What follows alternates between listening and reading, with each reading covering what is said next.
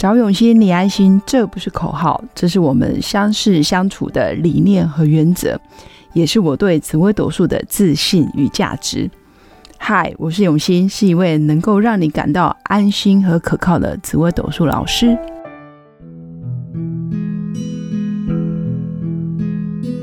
Hello，各位听众，大家好，我是刘永新，紫微斗数。今天来跟大家聊聊，放下担心，才能看到真正的爱。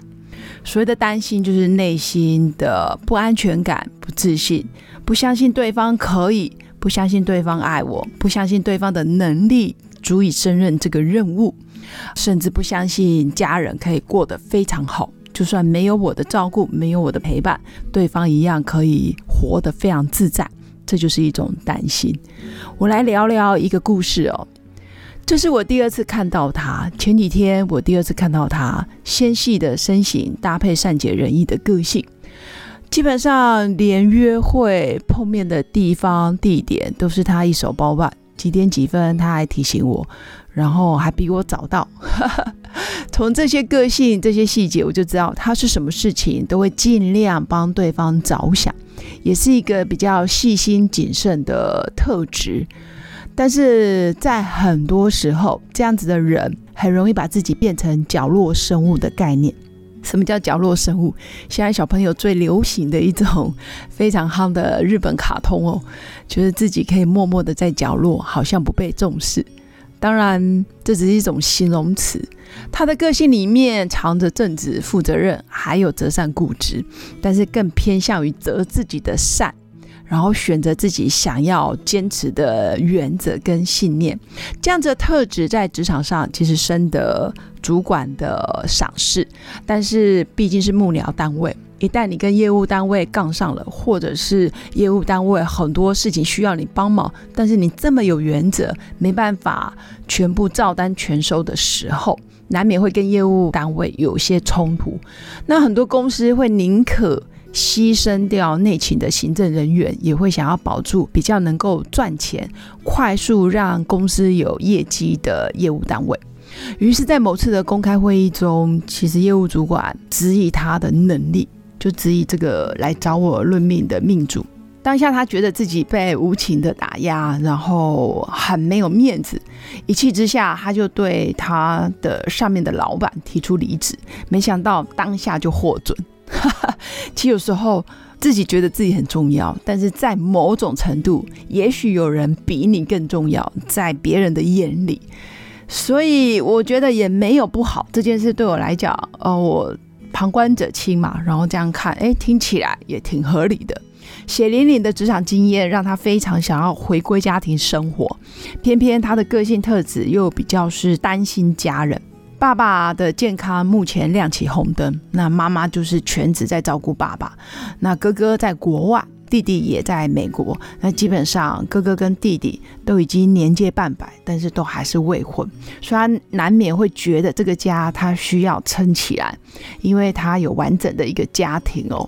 那偏偏坚强太久，似乎忘记要如何去求助，包括自己最亲密的老公，他都会在他面前把事情做到非常完美。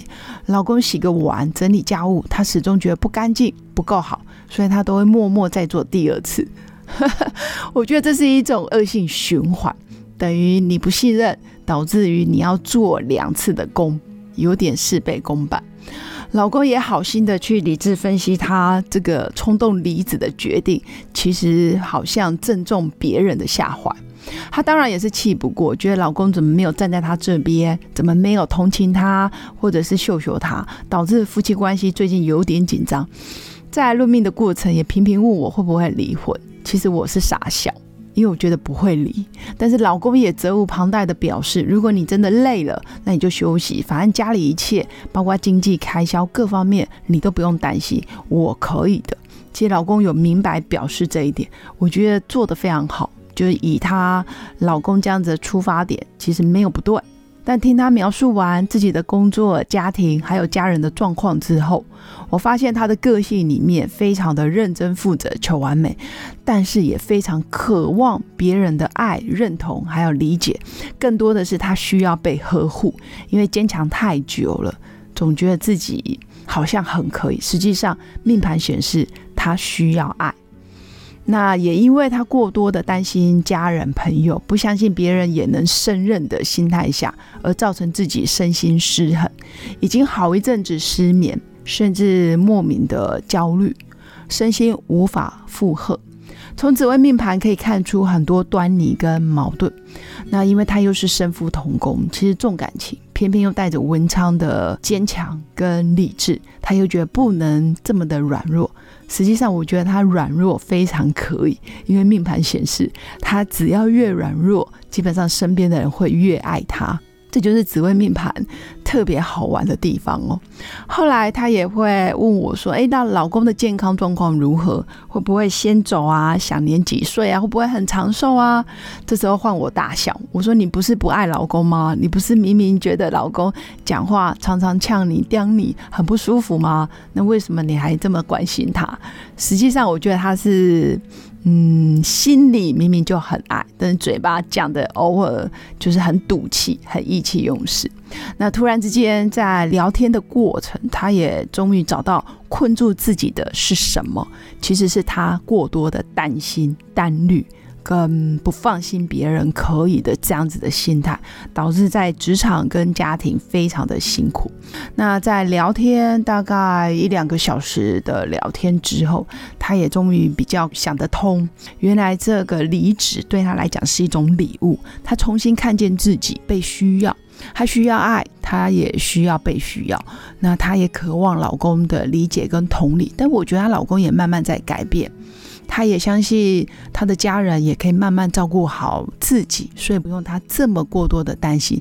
他可以好好的享受当下，享受别人对他的爱。祝福这样认真又聪明的女强人可以顺心顺利，也祝福我的听众们可以在人生的旅途上找到自己一些个性上的盲点，那可以在盲点当中认清自己其实是渴望爱，也可以在这些事件里面看见家人对你的爱。我们下次见拜拜。